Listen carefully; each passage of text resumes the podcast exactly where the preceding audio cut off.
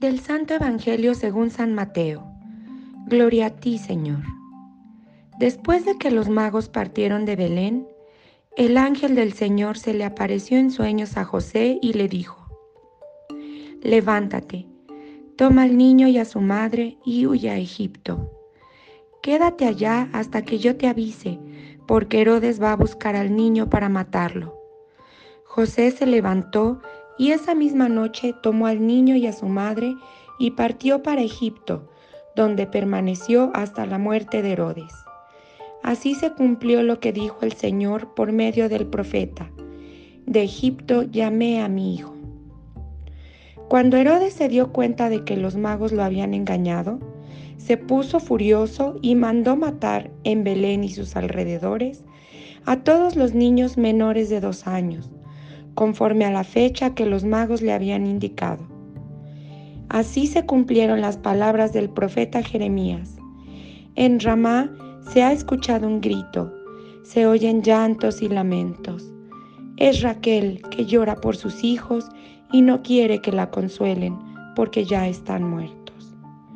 Palabra del Señor. Gloria a ti, Señor Jesús. El valor de la vida. Estamos todavía en ambiente navideño, celebrando una fiesta de vida, aún más, del dador de la vida que nace como un frágil niño. Esa fragilidad la vemos dramáticamente representada en la memoria de los santos inocentes. Podemos encuadrar este episodio con dos criterios. Uno es histórico. Lucas dibuja bien la crueldad del rey Herodes.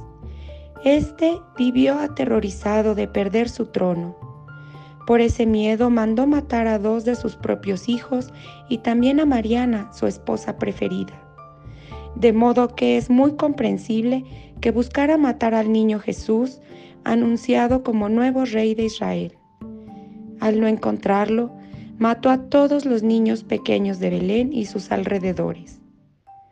La otra clave es teológica. Lucas quiere presentar a Jesús como el nuevo Moisés que viene a liberar definitivamente a su pueblo.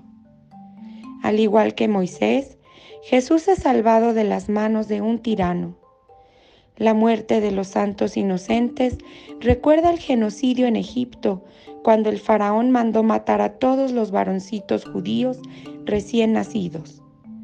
Igual que los papás de Moisés, también María y José son migrantes que tienen que vivir en Egipto.